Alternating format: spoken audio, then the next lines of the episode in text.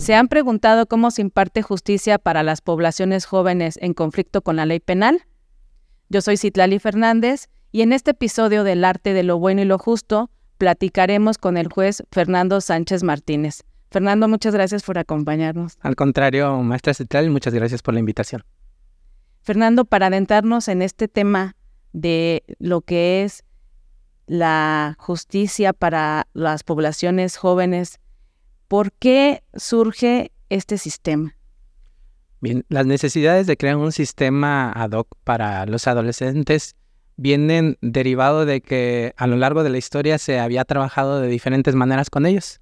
En un inicio comenzamos con lo que se le llama un sistema clásico, en donde básicamente consistía en que eran tratados al igual que un adulto. El tipo de procedimiento era exactamente el mismo y lo único que se diferenciaba era eh, la temporalidad en la que se les aplicaban las sanciones, pero al final de cuentas la sanción era la misma que la que se aplicaba para un adulto. Evidentemente ello no era de buen recibo desde el punto de vista de los derechos de los niños y sobre todo desde la perspectiva de sus eh, situaciones o circunstancias especiales de desarrollo. Posteriormente se trabajó con un diferente sistema, un sistema tutelar. En ese sistema tutelar, a diferencia del anterior, se trabajó de manera en la que lo más importante, lo más esencial era trabajar con ellos con medidas educativas.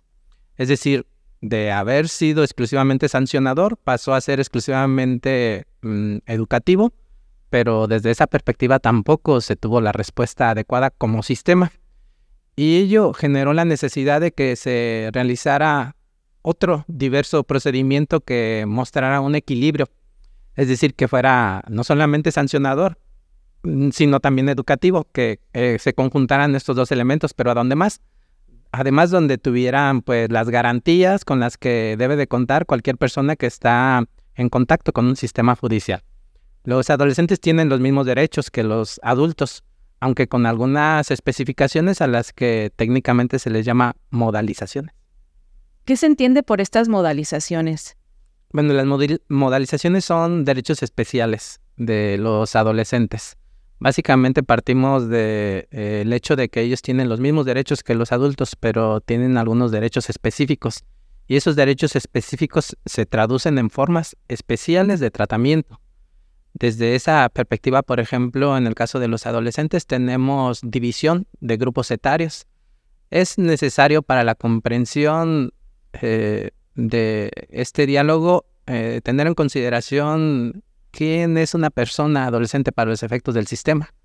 Por disposición constitucional, eh, adolescente es una persona que haya alcanzado los 12 años de edad y que sea menor a los 18 años de edad. Todas las personas que entran dentro de ese rango son catalogadas como adolescentes y son los que son sujetos precisamente de este sistema y a quien se les imponen este tipo de medidas especiales. ¿A partir de qué fechas fue cuando cambió este sistema? Porque mencionabas que hubo, ha habido una evolución. La evolución legislativa viene desde el año 2005, donde se reformó la Constitución en su artículo 18 de la Constitución Política de los Estados Unidos Mexicanos. Y a partir de esa reforma se introdujeron pues, las bases elementales que deben de normar un sistema de justicia para adolescentes. Em, posteriormente, cada una de las entidades federativas fue creando sus propias leyes eh, o codificaciones especializadas en adolescentes, que era precisamente el desarrollo de aquella norma constitucional. El punto con, con que eh, el hecho de que cada estado realizara una, regular, una regularización implicó que hubiera pues varias diferencias en, en regularizaciones. Es decir, lo que en unos estados se realizaba de una manera, en otros era de otra, pero sobre todo el tema más importante es que las medidas de sanción en unos estados iban hasta 20 años de prisión o de internamiento y en otros solamente 5. Había una diferencia un poco mm, no racionalmente explicable entre los estados y ello generó la necesidad de que se creara una sola legislación, la Ley Nacional del Sistema Integral de Justicia Penal para Adolescentes, que es la que rige ahora sí, como su nombre lo indica, a nivel nacional. Y ello tuvo el propósito de unificar o estandarizar tanto la forma del procedimiento como la duración de las medidas y el tipo de medidas que se aplican a los adolescentes. Y esta ley la tenemos a partir del año 2016 ya en operatividad. ¿Podríamos hacer alguna diferencia de, un tratamiento de este sistema integral de justicia para adolescentes con el nuevo sistema de justicia el que opera para las personas mayores de 18 años o las personas adultas? Básicamente la estructura del procedimiento es la misma. De hecho, hay desarrollo jurisprudencial que nos ha indicado que el sistema de justicia penal para adolescentes es un sistema acusatorio adversarial, lo que quiere decir que en esencia sigue la misma estructura que el sistema de adultos, pero con una diferencia. Como los adolescentes tienen derecho eh, por un principio de celeridad a que sus casos se resuelvan lo más pronto posible, eh, este derecho impacta en la reducción de plazos de juzgamiento. Y a pesar de que la estructura es la misma que la de los adultos, lo cierto es que la diferencia es la disminución de la duración del procedimiento. Esa es como la parte más importante que se distingue con el tema de los adultos. No solamente ese es eh, un motivo diferenciador, también el tipo de medidas de sanción que se aplican en el sistema de adultos son esencialmente la privación de la libertad, esencialmente y por regla general. Y en el sistema de adolescentes hay un abanico de posibilidades con las cuales a nivel de sanción se puede trabajar con los adolescentes. Para ejemplificar, ¿cuáles serían estas posibilidades? Eh, tenemos muchas eh, medidas de sanción que son en libertad. Esto implica que los adolescentes tengan un tratamiento en libertad y que implique trabajar con ellos eh, temas correlacionados con la internalización de que los comportamientos que han realizado no son buenos o no son aceptables desde el punto de vista de la legalidad. Y eh, aparte tenemos otro tipo de medidas como la prohibición de conducción de vehículos, la prohibición de portación de armas, los internamientos domiciliarios, los internamientos, los semi-internamientos y de hecho el internamiento que es la medida más grave que se puede imponer a un caso de un adolescente. Este tipo de internamiento solamente se aplica a casos muy especiales, a personas que han alcanzado un grupo etario o una edad que es de 14 años para arriba y a personas que han cometido delitos ah, que se entienden como delitos graves, eh, homicidios, secuestro, violación, por mencionarte algunos ejemplos. Eh, esto es importante que se comprenda porque a veces se mm, confunde con eh, impunidad. Y es que, como te he comentado, hay grupos etarios o hay un grupo etario al cual no se le puede aplicar medida de sanción de internamiento. Las personas que tienen de 12 años a 14 años no pueden ser sujetos, aun y cuando el delito que hubiesen cometido sea estos, este de como el homicidio o violación. Eh, pero hay una razón de eh, mucha importancia detrás de esa lógica y es que se ha partido de entender que el internamiento como medida de sanción a la edad adolescente puede generar más perjuicios que beneficios, porque evidentemente que una persona estando en detención no tiene las mismas oportunidades de crecimiento y, de consecuente desarrollo social, psicoemocional y en todos los ámbitos que el que tiene una persona que está en libertad. Por ello, la afirmación se reduce en el hecho de que la, el internamiento puede generar mayores perjuicios que beneficios a los adolescentes y por ello tiene regulaciones especiales el internamiento. Se aplica eh, por el tiempo más breve posible y se aplica como medida de último recurso. Primero hay que trabajar con otras medidas que impliquen menos restricción de derechos fundamentales. Y finalmente, si no hay otra manera de trabajar con ellos, pues podríamos acudir al internamiento, pero solo en estos casos especiales. Esta parte de qué sucede con un adolescente que cometió un delito de 12 a 14 años. Hablemos del mismo delito y qué pasa con uno que comete el mismo delito cuando tiene la edad o el grupo etario, como tú le, como, como se conoce, de 14 hasta antes de los 18 años. Bien, si estamos hablando de un delito grave, por la eh, lógica que ya te he explicado, eh, al grupo etario 1, que va de los 12 a los 14 años, no se le puede poner internamiento como medida de sanción. Ahora, ¿ese delito queda entonces impune? No, solamente una de las opciones del abanico de posibilidades no se le puede aplicar, que es el internamiento. Pero como es un abanico de posibilidades, se le pueden aplicar otras de las sanciones que están ahí reguladas. Y para que se cumpla efectivamente esa sanción y se cumplan los propósitos de la imposición de una sanción en el tema de los adolescentes, entra en la labor del proceso de ejecución, pues un juez de ejecución especializado.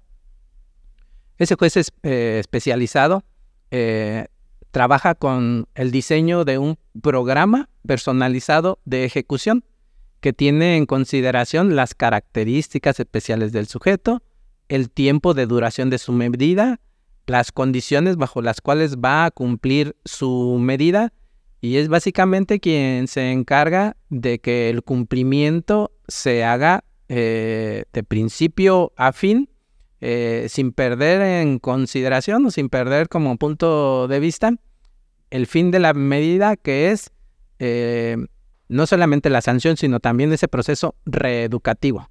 Es decir, que el adolescente internalice que ha realizado un comportamiento contrario a la ley penal y que a partir de esa internalización pueda modificar la estructura de su desarrollo y pueda adquirir una experiencia de legalidad. Eh, eso es en respuesta al primer grupo etario. En respuesta a los dos restantes grupos etarios, el segundo grupo etario es de, de 14 años a 16 años de edad. A ellos, en un delito grave, se les puede imponer la medida de internamiento hasta por tres años y todo el demás abanico de posibilidades. Eh, la mecánica de ejecución de la medida es exactamente igual a como lo he explicado con el primer grupo etario.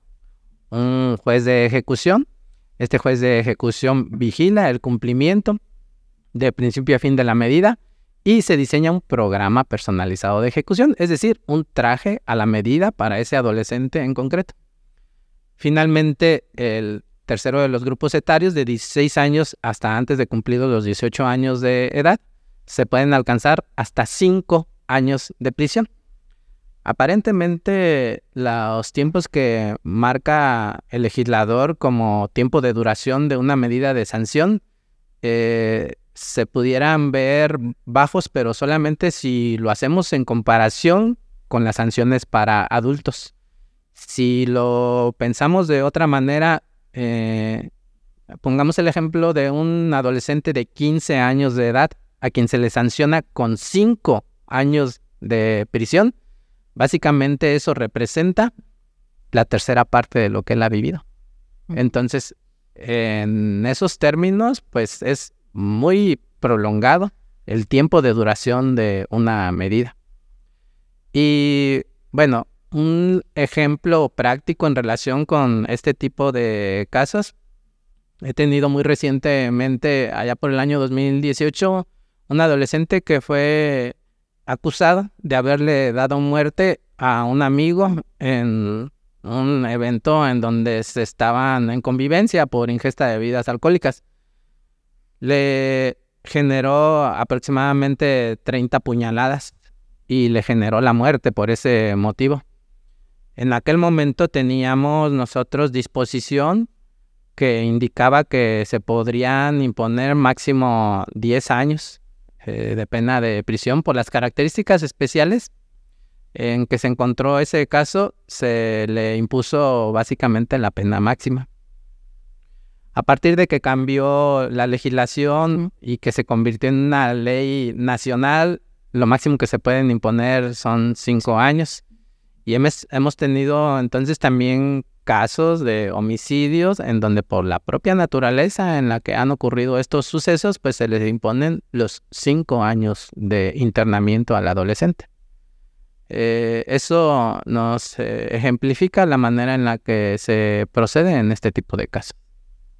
Esto significa que la integralidad del, sistema penal para adolescentes eh, se rige con, de una manera general para que los adolescentes tengan la mayor posibilidad de una rehabilitación y qué principios son. Sí, básicamente la, la lógica del sistema opera desde la consideración de que son personas en desarrollo. Ajá. Y si son personas en desarrollo con tratamientos adecuados, pueden modificar el comportamiento.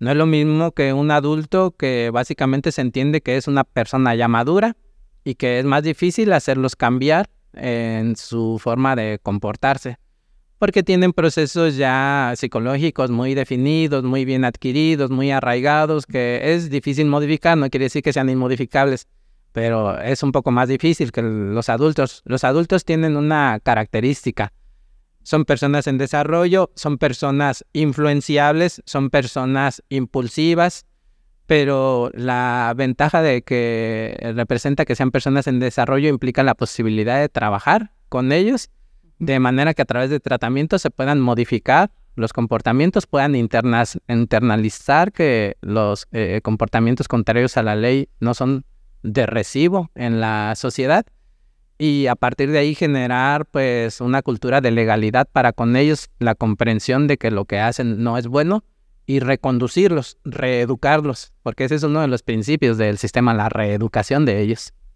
Rehabilitación y reeducación. Rehabilitación y reeducación, pero sin olvidar la parte proporcional de sanción. Claro. Es decir, no solamente es educación, también sanción. Eh, desde el punto de vista de la Constitución, partimos de la base de que se tiene que responsabilizar, responsabilizar a las personas por el, por el hecho, por el acto que han realizado. ¿Cómo se evita la estigmatización para esta, esta población? La propia ley tiene una prohibición. No podemos divulgar los datos que permitan la identificación del adolescente en particular. Las instituciones tenemos la obligación de generar informaciones que nos permitan eh, dar a conocer a la sociedad datos estadísticos. Pero en el caso de los adolescentes no podemos individualizar los casos, solamente podemos hablar de casos generales, pero no individualizados y referidos a una persona en particular. Entonces, ese es uno de los elementos que se toma en consideración para reducir las posibilidades de estigmatización, eh, que no se proporcionan nombres específicos de personas en particulares que hayan sido sujetas del sistema y que permitan su identificación porque evidentemente eh, estamos en un proceso de cambio de culturización en donde básicamente a las personas que tienen contacto con un sistema judicial se les entiende como personas delincuentes, aún incluso en, los casos en los que estén aún en proceso. Entonces eso pues es un error de comprensión. Ah. Ahora, eh, no solamente se tiene ese tema para los efectos de reducir la, reducir la estigmatización. También se cuenta con normas que indican que los expedientes tienen que ser destruidos en determinado tiempo para los efectos de que no se creen incluso antecedentes de los adolescentes. Es decir, incluso en el tema de los adultos, este tema de los antecedentes penales es una cuestión que ha ido poco a poco em, cambiando porque básicamente se ha determinado que pues no es un proceso saludable eh, que la sociedad conozca las personas que han tenido contacto con el sistema penal por la estigmatización que surge a partir de ese conocimiento y que surge pues en la sociedad. Si no sucede de esa manera con los adultos, se entiende que menos debe de suceder con los adolescentes. El propósito de los principales del sistema es reintegrarlos a la sociedad, y si eh, le damos a conocer a la sociedad que es una persona que ha tenido ya contacto con el sistema penal, lejos de generarles oportunidades, se las reducen. Les quitan oportunidades a ellos. Entonces, ¿cómo trabaja el sistema para el tema de las em, estigmatizaciones? Pues tiene normas que implican que no eh, se divulguen datos que permitan la identificación, tiene normas que indican que los expedientes deben de ser destruidos, tiene normas que indican que no debe de crearse antecedente penal y finalmente eh, tiene además un principio de publicidad restringida. A diferencia del caso de los adultos, a una audiencia que se celebre en el sistema penal de adultos, donde puede acudir cualquier persona. persona. En el sistema de adolescentes, cuando nos constituimos, constituimos en audiencia, se le pregunta al adolescente si él requiere que su audiencia se realice con público o a puerta cerrada. Esta es otra norma que indirectamente está apuntando a la dirección de reducir la estigmatización. Eh, los desafíos que tú le ves al sistema, eh, ¿cuáles, ¿cuáles podrías enumerar? Como la ley nacional es una ley que no solamente es procedimental, sino también es orgánica, pero incluso tiene un capítulo de prevención. Creo que los desafíos más importantes vienen en sede de prevención. Eh, porque los programas que se requieren para los efectos de poder prevenir la comisión de un delito, es decir, no actuar cuando ya se ha cometido ese delito, implica, pues en primer lugar, que esos programas se creen, se divulguen y se apliquen y se les destine recursos. Ahora, eh, eso implica adicionalmente que se destinen áreas de recreación para ellos, porque a la edad adolescente uno de los problemas que son factores criminovalentes, es decir, que son factores que los llevan a la elección de comisión de conductas, es el tiempo de ocio en el que muchos de ellos se encuentran. Y desde esa perspectiva entonces es necesario que el Estado genere áreas de recreación mm.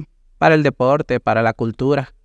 Y entonces ese es, me parece, uno de los desafíos más importantes que tiene el sistema, trabajar con el sistema de la prevención antes de que ellos lleguen como clientes al sistema, ya después de haber cometido algún delito. Pero sobre todo, a mí me parece que se ha eh, provocado un fenómeno en los últimos tiempos que tiene que ver con el reclutamiento de los grupos delincuenciales para con las personas adolescentes. Ese es otro problema. Y ese problema viene mm, desde la base de la generación de fuentes de empleo, de fuentes de empleo y, oportunidades para ellos, porque al final de cuentas ellos van con un grupo delictivo porque les representa una fuente de empleo. A lo mejor en una ciudad como la ciudad de Morelia, donde hay más oportunidades, pues eh, sería cuestionable que alguien optara por el camino del mal, diciéndolo en palabras coloquiales. Pero hay lugares, lugares lejanos a la ciudad de Morelia, lugares en donde básicamente las oportunidades de trabajo, de desarrollo se, reducen y no hay muchas fuentes. O sea, el abanico de posibilidades se reduce de manera que los grupos delincuenciales les representan una oportunidad a ellos.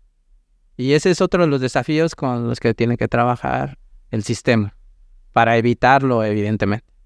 Fernando, ¿algo, algo, algún mensaje con el que quieras tú cerrar? Realmente trabajar con los adolescentes es una experiencia eh, única, es una experiencia que ha dejado muchas enseñanzas, entre ellas el hecho de que si a un adolescente lo tratas bien, eh, un adolescente te responde bien. Nosotros al principio teníamos Mm, las críticas y el temor de a un adolescente a quien se le acusó por un delito grave, si podíamos trabajar con él de manera paulatina, dejándolo en libertad. Y es que las primeras críticas fueron, no, a partir de que le abras la puerta, se va a ir y ya no va a regresar. Eh, trabajamos con muchos adolescentes a quienes les abrimos la puerta, se les daba dinero para la combi, iban, trabajaban o hacían deporte y se regresaban y llegaban puntualmente a volverse a internar. Es decir, algo así en términos coloquiales como que salían del lugar de internamiento para estar un poco en sociedad y sin necesidad de un policía, ellos regresaban puntuales al momento en que se les indicaba que tenían que estar de nueva cuenta. Esa experiencia ha sido eh, importantísima porque nos indica que son personas con las que se puede trabajar de manera adecuada si efectivamente les dispensamos el trato que está expresado en la ley que les debemos de dispensar. Muchas gracias por habernos acompañado en este programa. Esto fue El arte de lo bueno y lo justo, un podcast del Poder Judicial de Michoacán. Y les recordamos que nos pueden ver y escuchar a través de nuestras plataformas digitales. Nos vemos en el próximo episodio.